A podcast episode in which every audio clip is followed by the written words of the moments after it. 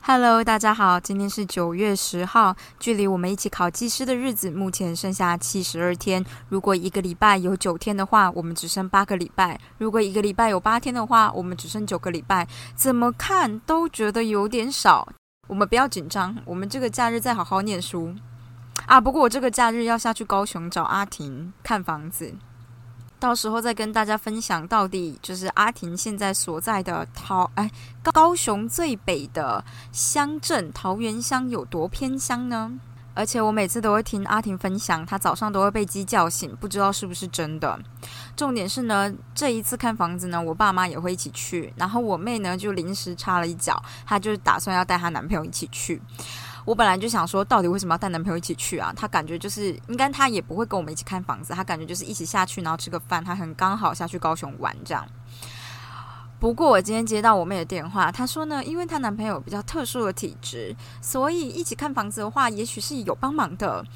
我就想说，哇哦，这真是太刺激了！各位听众朋友，你们知道吗？前几天阿婷跟我说，她看了一一栋房子，这栋房子呢，它只有二楼，但有一层地下室。我就想说，哎，地下室不是通常该要在，比如说五六楼以上，你才会再加盖一个地下室，因为地下室其实比较贵。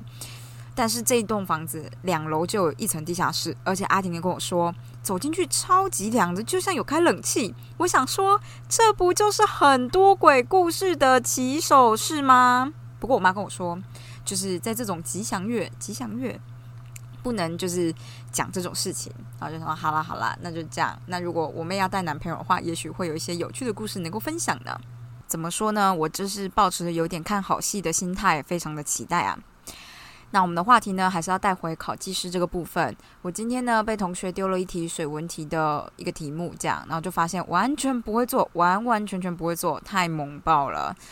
呃，但是我同学居然在水文学五百题里面找到一模一样的题目，就突然发现有些人就是很多考上技师的人，水利技师啦，考上水利技师的人的分享就是，哦，就是把那些全部做完一遍呐，就是把水文学五百题做完一遍就可以了。现在发现真的有用，可是我可能没有这个时间啊。不过没有关系，我们不要想这么多，我们就做自己能做的吧。那我今天呢，突然想到跟可以跟大家分享一个我之前嗯听人家说的一个还蛮有趣的事情，就是叫做 Power Nap。Power Nap 呢，就是说如果你今天很累，比如说你上班上到下午的时候真的超级累，那你需要就是一点点提神嘛，对不对？一般来说我们都会喝咖啡，可是。这个 power nap 的意思就是说，你在小睡之前就小睡五分钟哦，小睡五分钟之前先喝咖啡，因为喝咖啡的时候，就是咖啡的效应，就是咖啡因的效应不会那么快的进到你身体里面，大概就需要一点时间。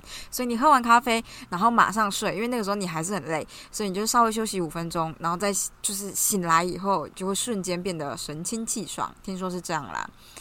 不过我最近喝咖啡感觉越来越没有用了，所以我也不知道这件事到底就是 O 不 OK。我之前有试过，我觉得在很久没有喝咖啡的时候，你突然喝咖啡就会特别有用啊！这不是废话吗？这不一定要 Power Nap，不过大家可以试试看啦。总而之就是这样子。那另外一个分享呢，实际上是因为呢，我的一位听众朋友啊，我觉得这样讲起来好像太专业了。总而言之，就是一个单身想要交女朋友的工程师先生呢，他就是抱怨我昨天的 podcast 太没内容了，太偷懒，所以我决定在这里最后面加一段小小的朗读，朗读我们的原子习惯，这样子很有内容了吧？这位单身的工程师朋友。好哟，那还记得我们上一次的重点就是造就成功的是我们的日常习惯，而不是千载难逢的转变。因为重要的并不是我们现在有多成功或是多不成功，而是我们自己的习惯是否有把自己放在通往成功的道路上呢？